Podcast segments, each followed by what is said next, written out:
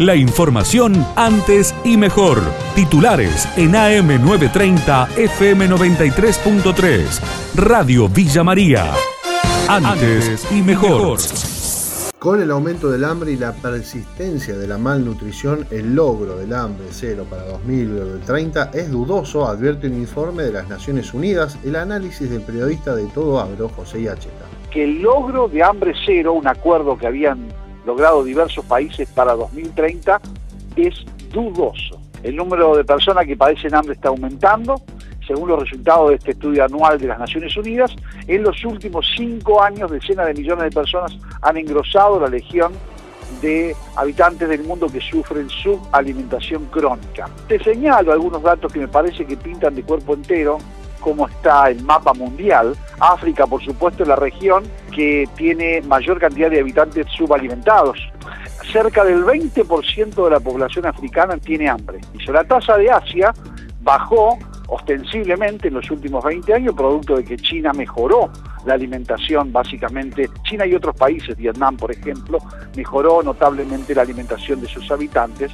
Hoy Asia, su tasa de subalimentados o gente con hambre es de 8,3% y América Latina y el Caribe alcanzan 7,4%.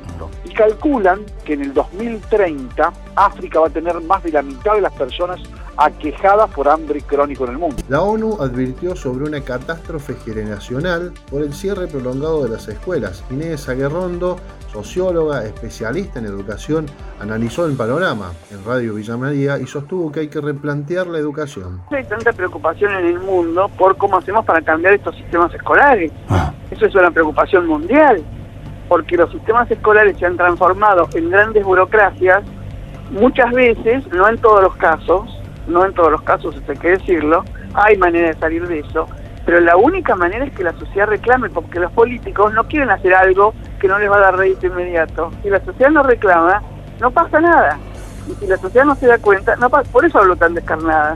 Cuba, la isla revuelta. Fin de semana agitado en el país con protestas opositoras y oficialistas en la calle. Andrés Repeto, analista internacional, analizó la situación en diálogo con nuestra emisora. Yo me acuerdo en 1994 cuando hubo una marcha, la más importante hasta la de este domingo. En ese momento aparecía el omnipresente Fidel Castro, obviamente con la fuerza represiva del Estado, y la manifestación terminó. Han pasado muchos, muchas cosas, muchos años, nuevas generaciones, pero al igual que eh, ocurrió en la primavera árabe, la revolución digital ocurrió porque el 53% de los cubanos tiene acceso a algún teléfono móvil, porque con todos los problemas igualmente que pueda generar, el 63% tiene acceso ahora a Internet porque eso lo permitió Raúl Castro, eh, de a poco, digamos, fue, se fue dando esa posibilidad. Tras la intención de Uruguay de salir del Mercosur, Gerardo García Pinto, expresidente de la Confederación de las Cámaras Empresariales de Uruguay, nos da la visión empresaria sobre esta situación. Mercosur tiene un montón de años, el mundo ha seguido avanzando y hay distintas políticas para, para, para el intercambio. Nosotros desde, desde el sector privado que Uruguay tiene una, gran vocación exportadora por, su tamaño, por, su dimensión.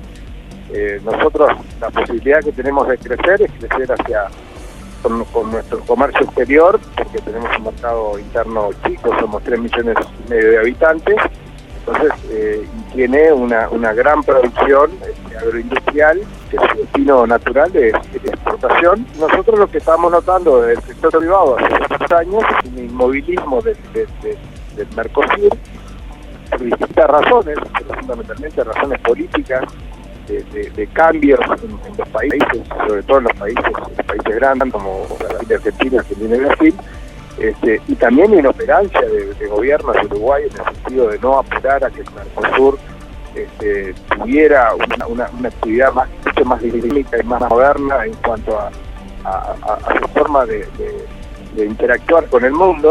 Nosotros mismos del sector privado hemos impulsado a que, a que hubieran otro eh, cambio de ritmo, este, otras necesidades de, para colocar nuestra producción. Nosotros mismos hemos, invitado este, a que el gobierno del Uruguay, que hace un año y poco que está, este, intentar otras cosas. La información de Villa María y la región. AM930, FM93.3. Radio Villa María. Antes y mejor.